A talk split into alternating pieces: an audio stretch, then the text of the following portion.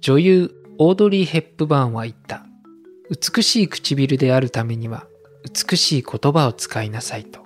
始まりました大人の近代史。よろしくお願いします。はい、よろしくお願いします。あ、なんか、オードリー・ヘプバーンって言ってくれたから、それ誰って聞く必要がなくなったね。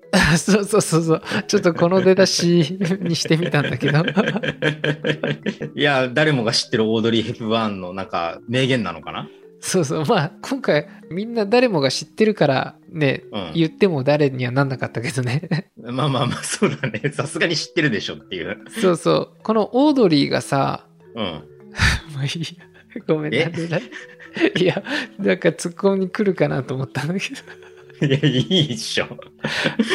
このさ、言葉さ、美しい唇であるためには美しい言葉を使いなさいってさ、うん。まさしくさ、まあ彼女って言って直接知らないけどもさ、美しさだけじゃなくてさ、知性とか品格があるような、まあ、そんな言葉だなと思って。うん。まあ、ということで、今回ね、テーマが、うん。多分ね、長丸の方が本来得意とするテーマなんだよ。なんか あのね、そんなことはないと思うよ、きっと。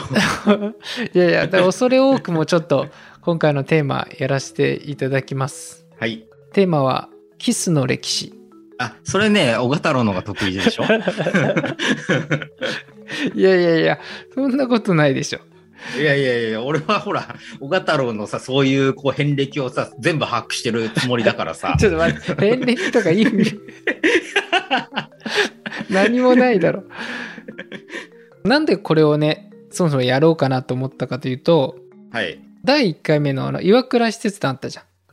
そう。あの時に話さなかったんだけど、アメリカに行った時に施設団が人前でこうアメリカ人がキスをしている様子を見てうん。なんか驚きとか抵抗を感じたような記述が残ってたのよ。あで、やっぱりこの欧米とさ、日本とのこのキスの文化というか習慣って違うよねっていうのを感じて、ちょっと改めて調べてみようと思って。あ。なるほど。そう。あちなみにさ、キスっていうのは英語じゃん。うん。で、日本語に訳すとさ、なんだと思う？接吻。ってなるよね。うん。え、違うの？まあ、合ってなくはないんだけど、もうんう、すでにそれも西洋の文化にうちら支配されてるかもしれない。なんでそれ？まあ、ちょっと、この歴史を聞くことで見えてない歴史が見えてくるかもしれません。まあちょっと楽しみにしてますんで、ぜひお願いします。はい。じゃあまずね、ちょっとあのキスの歴史をちょっと振り返ってみたいと思うんだけど、うん。地球がさ、できてから約46億年なんだよね。うん。でキスの歴史っていうのはたった数千年前からでしかないのああ、そうなんだ。そうでね日本では近代以降の、まあ、キスとそれ以前のキスとは全く異なる性質を持ってんだよねうん。でこのキスの歴史から学べることはうん。未だかつてどんな権力者でさえ国民の唇を支配することはできなかったっていうことなんだよね なんか、それかっこよく言ってるけど、どういうこと？いやいやこのキスという行為そのものをさうん。あ完全になくすことは誰一人もできなかった。あ、そういうことね。うん。まあ、一応ここでさ、最初に言っておかなきゃいけないのは、うん。私自身はキスの専門家ではないんだよ。えー、専門家じゃないの？やめろ、その返し。いや、ほら、なんてキスと言ったら小太郎みたいなさ、ほら、そういうあったじゃん、うちらの時。全くないだろ。ない、ない？で、このさ、キスをする上でさ、まあ、重要な体の部位といったらどこだと思う？え、唇じゃないの？そうだよね。うん。そう。じゃ、ちょっとまずね、あの、唇について話したいんだけど、この唇ってさ、不思議でさ、食べるためだけだったら別に唇って特に必要なさそうじゃああ、まあそうだね。ん。ね。で、あと、例えば子供を作ってこう子孫を作るためだけだったら、うん。直接生殖機能じゃないから唇って必要なさそうに見えんじゃん。まあ、上のお口いらないよね。なんかなんだそのさ、上の口って。でも、この唇っていうのは存在するのよ。うん。しかも、あの、他の皮膚と比べて赤みが少し強くて、うん。厚みがあるじゃん。そうだね。そう、これなんでだろうっていうのをちょっと調べたんだけど、うん。人類の祖先は熟した果実の場所を特定できるように、うん。赤みがかった色を感知する能力を発達させたって言われてるの。へえ。赤色は報酬っていう信号をこう遺伝子としてずっと伝えてきて、うん。で、現代でもさ、赤色はさ、人の注意を引く色じゃん。ああ、そうだね。ね、信号も赤だしさ。うん。で、これね、心理学によると、人が赤色を見ると、心拍と鼓動が速くなり、興奮を覚えるって言われてるの。うん。人類の祖先がさ、四足歩行であった時に、うん。メスの生殖部分は赤色で目立ってたってされてんの。あこれあの、チンパンジーとかも見ても今でもそうだよね。あ。ああ、そうだね。そう。で、発情期には、その赤色部分がさらに膨れ上がり、目立つ。あで、このさ、股間にあったさ、赤色部分が、人類が進化するにつれて、唇へと位置を変えたって言われてんの。あ。なんかすごい話になってきたな。ちょっと人類進化論になってるけど。これはなぜかっていう、まあ、あくまでもこれ話してるのは一つの説に過ぎないんだけど、うん。直立二足歩行によって体が変化して、うん。目立つ性信号の位置も変わったって言われてんの。うん。ほら、あの二足歩行だとさ、目線がさ、相手の顔あたりに普通来るよね。ああ。そうそう。中丸はちょっと違うところ見てるかもしんないけど、いや、それ、小太郎でしょ。小太郎もうちょっと下の方見てるもんね。やめろやめろ。だからあの、唇っていうのは赤みがかってて膨れてるのは、その生殖期の名残なんじゃないかって言われてるの。ああ、なるほど。それだとすると、人がさ、今でもさ、年を取るにつれてさ、唇がだんだん薄くなっていくんだよね。うん。これもなんとなく結びつくような気がする。ああ、なるほどね。そうそう。これ、キスの時に脳に送る情報量が最も多い部位っていうのは唇って言われてるのね。あこのあらゆる刺激に敏感な唇っていうのは、他の身体部位に比べて情報を伝える神経がたくさんあって、あ。うん。下半身の性的刺激で活発する部位よりも広いって言われてるの。マジか。すごいな。そうそうそう。で、人類っていうのは何千年も前からこの唇を強調する重要さを心得てたんだよね。うん。人類初の口紅っていうのはさ、5000年前にさ、シュメール地方にもう出現してて、あ古代エジプトとかギリシア、ローマ人とか、唇に染料とか塗って強調したりとか。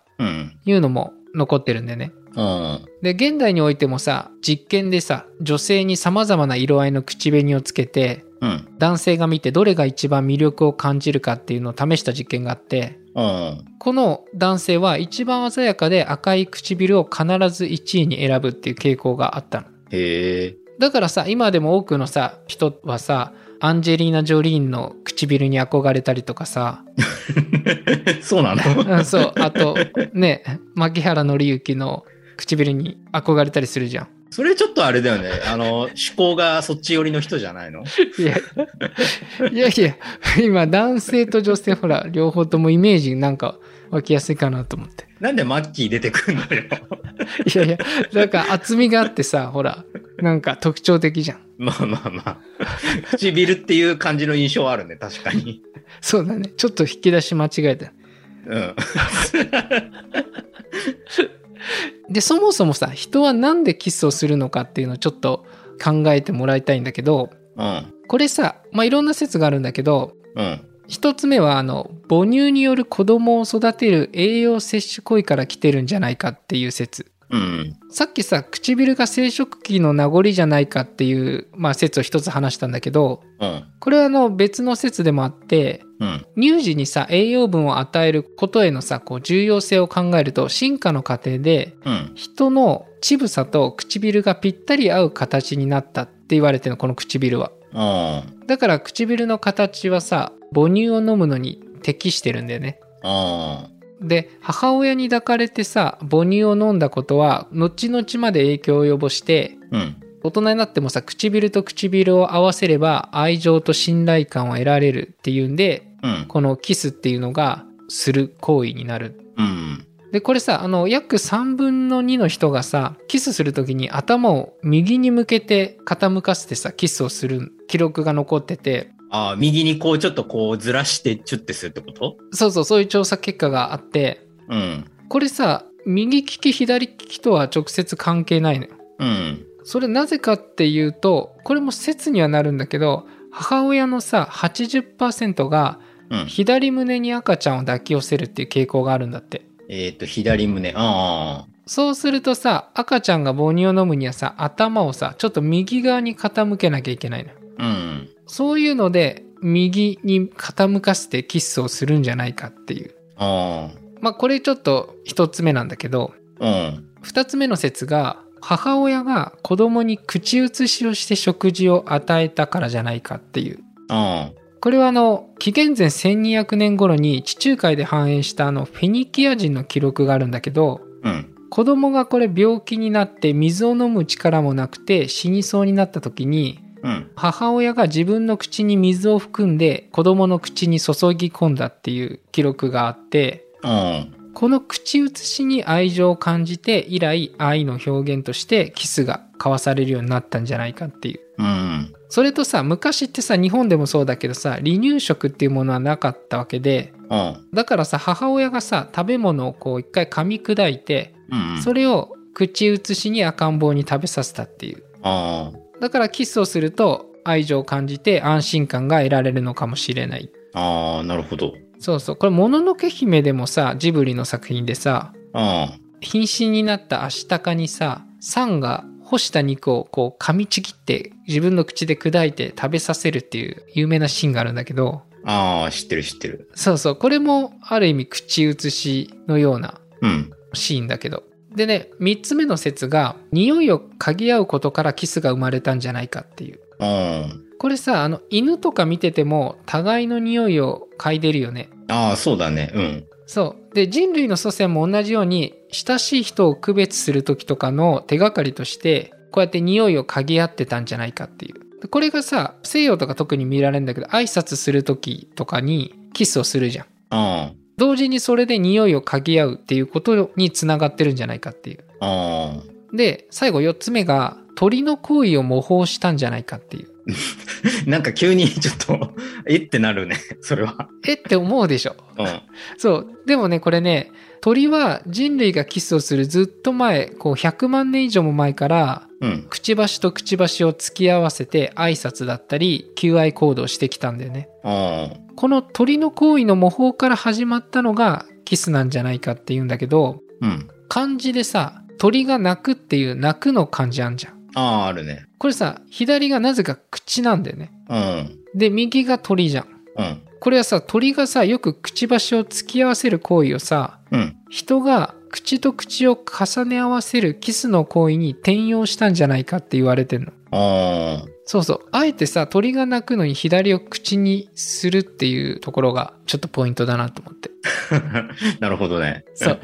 で、まあ、こんないろいろ説があったんだけど、うん。間違いなく言えるのは、キスの行為っていうのは人類が進化してきた遺産なんだよね。うん。で、ここでやっと大人の近代史なんで、日本のキスの歴史にちょっと行きたいと思うんだけど、うん。平安時代に遡ると、紀貫之の土佐日記っていうのがあって、うん。この中にね、押しあゆの口をのみぞ吸うっていう言葉が出てくるの。うん。これね、あの、まあ、前後の文脈もあって、どういう物語かっていうと、うん。この紀貫之が京都から土佐に赴任していて、うん。そこで正月を迎えるの。うん。で、食卓には押しあゆっていうのが出て、これはあの、塩漬けして干したあゆで、うん。このあゆの硬い頭を噛んで舐めるっていう行為が、うん。男女間の口を吸うことを連想したって言われてて、うん。で、吸われるあゆもどう思ってるんだろうかっていう、まあ、ジョークを交えた文面なの。で、今さ、突然口を吸うって言葉出てきたんだけど、うん。これね、室町時代の今昔物語にも口吸いっていう言葉が出てきてんの。うん。で、この口を吸うっていうのがジャパニーズキスなのよ。うん。というかね、キスというヨーロッパ的なキスとはまた違うんだよね。で、そもそもちょっとあの冒頭から分かりやすくするためにキスっていう言葉でまとめて話してるけど、うん。まあ国によって実態は違うからね。で、まあ日本のキスの実態、まあ口を吸う実態って言った方がいいのかな、これ。口吸いって、なんか、ちょっと想像がつかないというか、な、え、どどういうこと？吸うの？口を。あのね、ちょっとこれから説明するんだけど、うん。室町時代後期の記録にあって、うん。リア物語っていうのがあるんでね。うん。これね、中国の唐の物語を日本人が伝え聞いて書き残したものなの。うん。そこにね、語らうって読む字が登場するの。うん。ただこの語らうに当てがられた漢字っていうのが、うん。左が下辺に、うん。右がね、和むの平和の和って書くの。うん。自分もちょっとこれ調べたんだけど、もちろん辞書には載ってない漢字なんだよね。これね、この時だけしか使われてない漢字で、うん。日本人がこの物語に当てがって作った漢字なんじゃないかって言われてるの。うん。この語らうっていうそもそもの意味は、男女がさ、互いに口に出して誓い合うっていうんだけど、うん。今回それに左側に舌っていう漢字をが入ってるから、うん。この語らうには舌を触れ合わせるっていうキスの具体的行為が表されてるんじゃないかって言われてるの。うん。で、もう一つね、あって、江戸時代にはさ、キスっていう行為を、うん。ロっていう漢字で表してんだけど、うん。これあの、なんだろうな、グルメリポーターの彦摩呂のロなんだよね。ちょっと待って。どのロだ？ロってさ、口が二つあるやつ。ん？口が二つあるやつ？そう、四角がさ、上と下にあって、真ん中がちょんって入ってるやつ。ああ、そういうことね。はいはいはい。あ、そうそうそう、伝わるかな、これ。分かった分かった。俺は分かった。そうそう。口が二つ上と下にあって、真ん中にこのちょんののは、うん。舌を表すのじゃないかって言われてるの。ああ。なんで、日本のキスっていうのは、こう、口を接するだけじゃなくて、うん。その間に舌が重要な働きをしてるんじゃないかって言われてるの。ああ。長丸も結構舌使うんだっけ？あの、ほら、小賀太郎は舌使いのさ、スペシャリストって言われてたじゃん。あの、ベロベロベロって。だけど、俺はいいんだって、なんだろ、それ。いや、そう。でもさ、やっぱりどうしてもさ、これって当時の映像とかあるわけじゃないし、うん。なかなかね、記録に残ってないのよ。うん。そう。だって、あの、江戸時代の骨とか発掘されるけどさ、うん。そこからどういうキスをしてたかっていうのはわかんないじゃん。まあそうだね。うん。そうそう。まあ難しいとこはあるんだけど、うん。まあなんとなくそういう舌が関わってるんじゃないかっていう。うん。こっからね、西洋とのね、ちょっと関わりが出てくるの。うん。これがね、江戸時代の少し前で、1543年にポルトガル船が種子島に漂着して、うん。ここであの日本と西洋諸国との交通が始まるんだよね。うん。で、その一つにこうキリスト教があったんだけど、うん。聖書の中にさ、多くのキスが出てくるのよ。うん。そのキスの風習は当然日本にも入ってきたってされてて、うん。このさ、西洋と日本とキスの違いっていうのは、うん。日本の口を吸うっていうのは、その純然たる愛情の行為であって、うん。西洋のキスっていうのは、尊敬とかさ、服従、挨拶的な意味も含まれてるんだよね。うん。で、日本にはその意味はないんだよね。あ西洋も愛情の、まあ、キスっていうのはあるけれども、あ。うん。これね、なんかちょっと本でうまいこと言ってたんだけど、うん。英語で表すなら、ラブのキスなんだよ。うん。で、日本は、ラブというよりは、うん。ラスト、ラストに 近いんだよね。色欲とかってこと？あ、そう、あの、LUST って書いて、あの、でラストだよね。うん、欲望とか情欲みたいなうん。性質の、に近いんじゃないかっていう。ちょっともう一回発音してよ。でき、ラスやめよ本当かよ。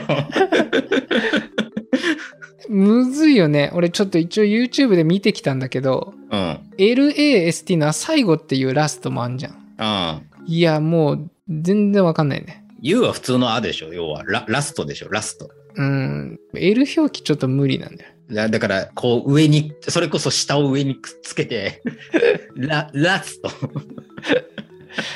そうそう。まあ、だからさ、あの、西洋のようにさ、日本っていうのは公然と人前で行われるものじゃなくて、うん。秘密裏にさ、こう、二人きりでっていうような感じなんだよね。うん。まあ、だからさ、こう、文学作品にもなかなか現れることも少なくて、うん。未知な部分が多いんだよね。うん。で、あの、西洋とのキスのその順序っていうのはちょっと違いがあって、うん。西洋っていうのはさ、まあ挨拶的にもあるからさ、第一にこう、口を触れて、うん。それから肌を触れ合うっていうような順序が多いんだよね。うん。だけど日本は違くて、うん。肌の触れ合いイコールキスもほぼ同時に行われるような関係性がある。うん。これってさ、あの、衣服も関係していて、うん。西洋に比べるとさ、日本の和服っていうのは帯をほどけばさ、すぐ裸になれるんじゃん。うん。だからこう肌の触れ合いと共にキスがあるんじゃないかっていう。うん。で、これね、江戸時代のね、遊女のね、ちょっと興味深いエピソードがあって、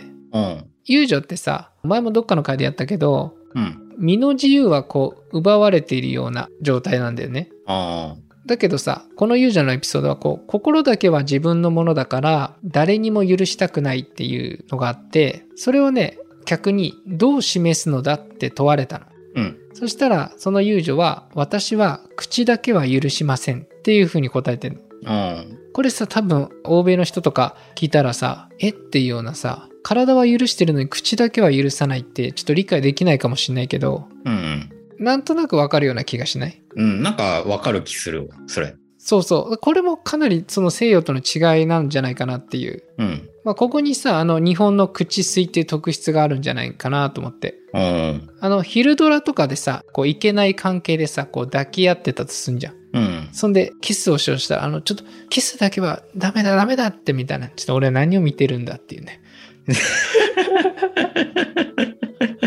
っていうような、まあなんか、そんな感じがするんだよね。うん。で、西洋のこういったまあ、キスっていうのを最初の体験者っていうのは、うん。天正検温施設っていう施設なんだよね。うん。これあの1582年にあの九州のキリシタン大名がローマ教皇へキリスト教を伝えてくれたこう感謝と今後もキリスト教に従う意味を込めてローマに派遣された人たちなの。うん。これさ、あのポルトガル船に乗って長崎から日本人初のヨーロッパへ向かったってされてて、うん。ここでさ、イタリア各地を回って西洋の挨拶的な、またあの尊敬の意味を込めたキスっていうのを経験してるんだよね。うん。で、8年後に彼らは帰国してる。うん。ここでね、さっきの冒頭でさ、長丸が言った接吻っていう言葉があったじゃん。うん。これがね、江戸時代のね、ほんとね、終盤ぐらいにね、その字が現れるんだけど、うん。江戸時代まではさ、口を重ね合わせる行為っていうのは、口吸とか口水とか言われて方したんだけど、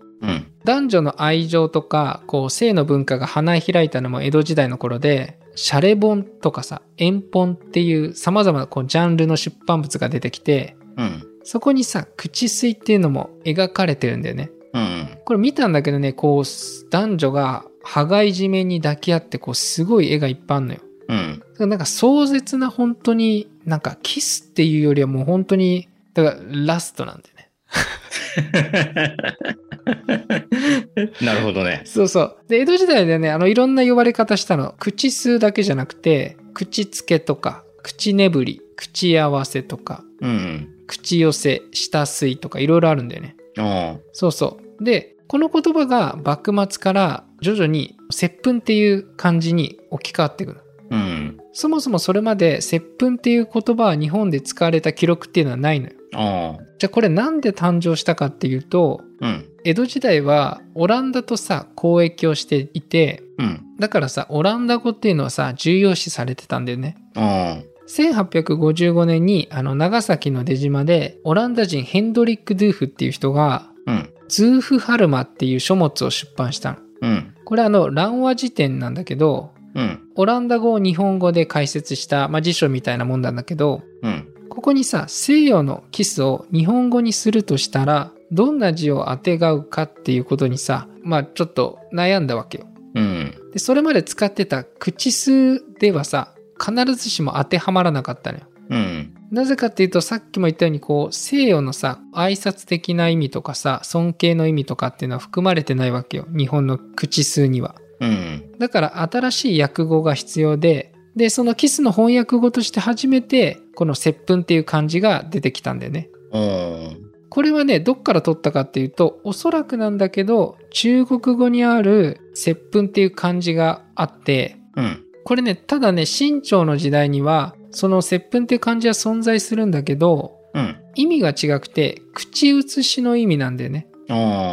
例えば例としてなんだろうな、あったのが、雷に打たれて気絶した人に対して薬を舌で押し入れて口をつけてこれを吹き込んだっていうような、まあそれが接吻の漢字に当てはめられてたりするんだけど、うん。で、清朝のこの末期には、あ、清ってあの、山水の清めるの清の方ね。うん。には、英語を中国語に訳した辞書があるんだけど、うん。そこにさ、キスの訳語としてさ、接吻って漢字使われてなくて別の漢字が当てがわれてるから、うん。日本のその接吻の意味とはまた全然違う使われ方してたんだよね。うん。で、ヘンドリック・ドゥーフが出版した時点には、接吻っていう漢字は使われたんだけど、読みはね、甘口って読まれてた。うん。オランダ人のドゥーフの発案なのか、辞書作りをこう補佐してた日本人の発案なのかちょっとわかんないんだけど、うん。一応有力なのが、オランダ人がさ、こう長崎のね、遊女のとこにちょっと通ってたっていうのもあったらしくて、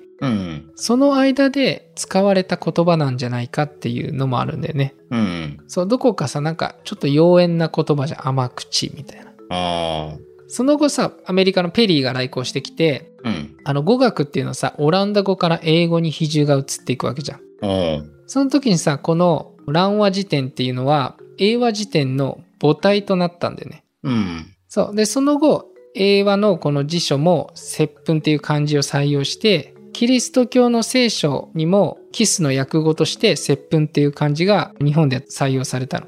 ただ、その時の振り仮名は、今度ね、口つけっていう言葉になったの。うん。これあの、接吻っていう漢字は使われてたんだけど、これをどう読むかっていうのは葛藤があって、うん。なぜ口つけにしたかっていうのは、一般大衆が誰でもわかるような言葉をこう用いることにしたためなんじゃないかって言われてて、うん。わかりやすいじゃん。口つけって言ったらさ、口をつけるっていう。うん。そうだね。で、その後さ、昔から使ってた、この口吸うって言葉はだんだん徐々に使われなくなってったうで、1886年、これ明治だね。になって、日本でね、発行された文芸作品で初めてね、ロミオとジュリエットっていう作品で、うん。接吻っていう漢字が使われたんだよね。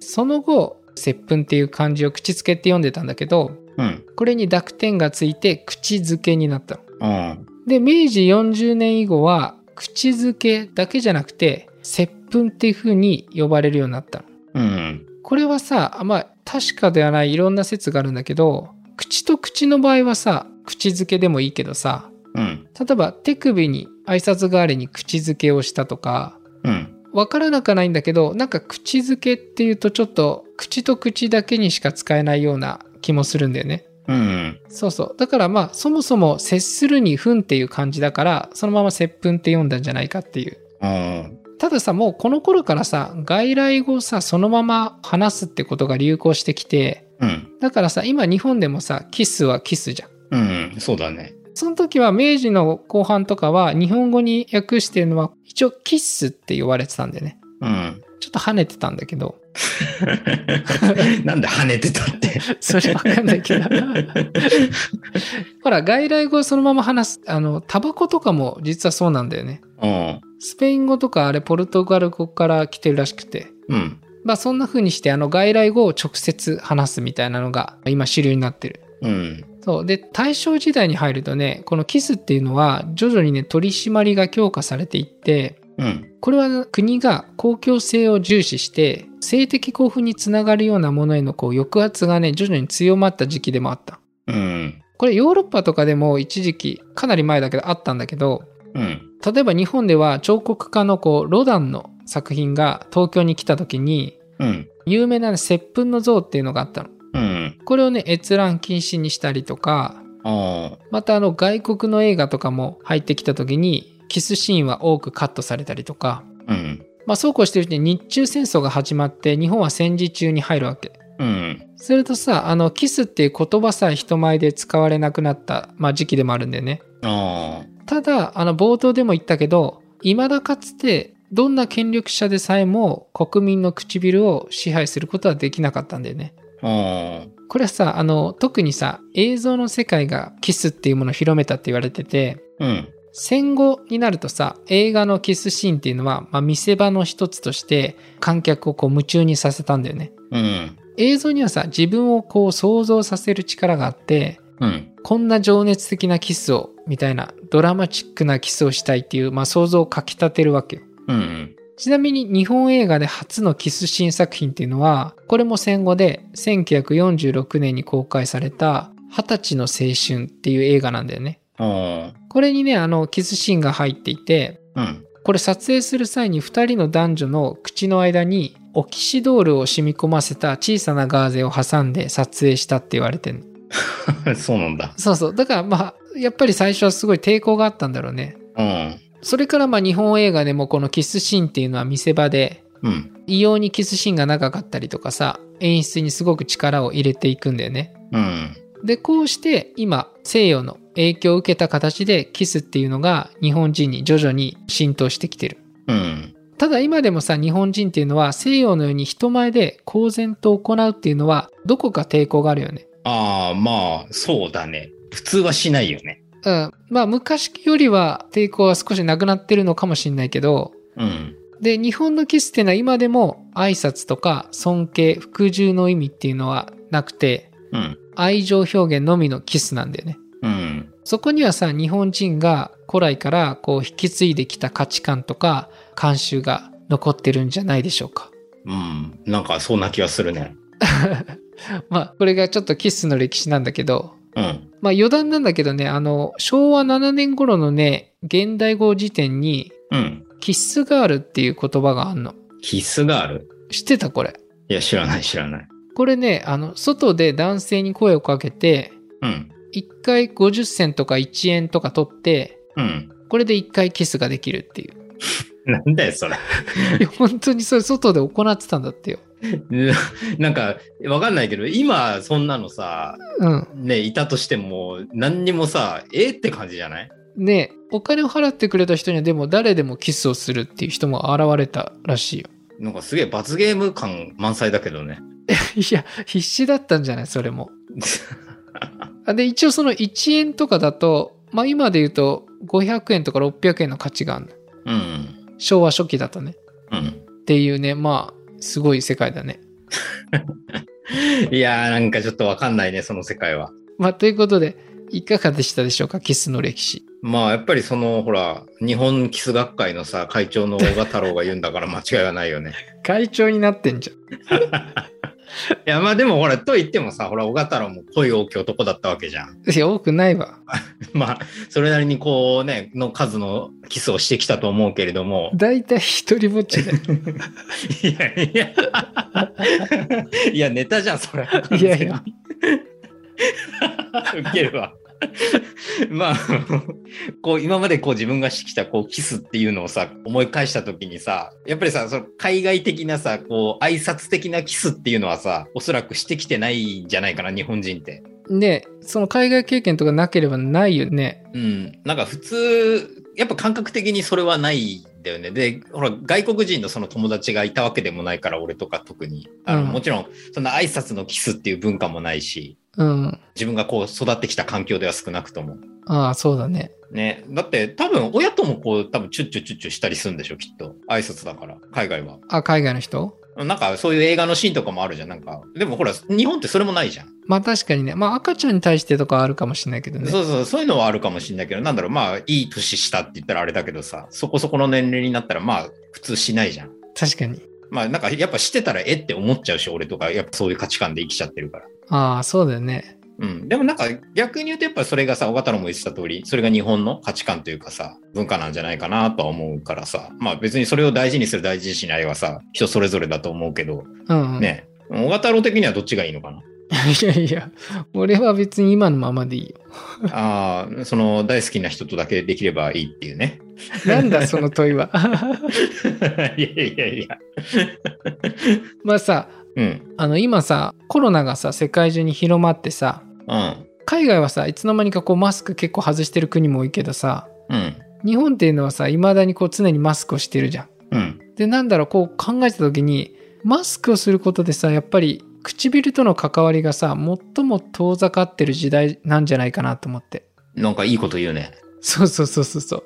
で、ましてはさ、あの、異性のさ、唇を見るってことさえも、ほとんどなくなった時代じゃん。うん。ね、そのうちマスク水とか出てくるかもしれない。そういう言葉が。汚ねえな、単純になんか。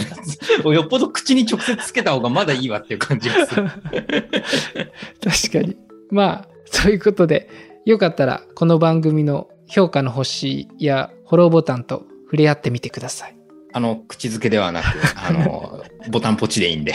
そうそうそうそう。それでは最後まで聞いていただいてありがとうございました。はい、ありがとうございました。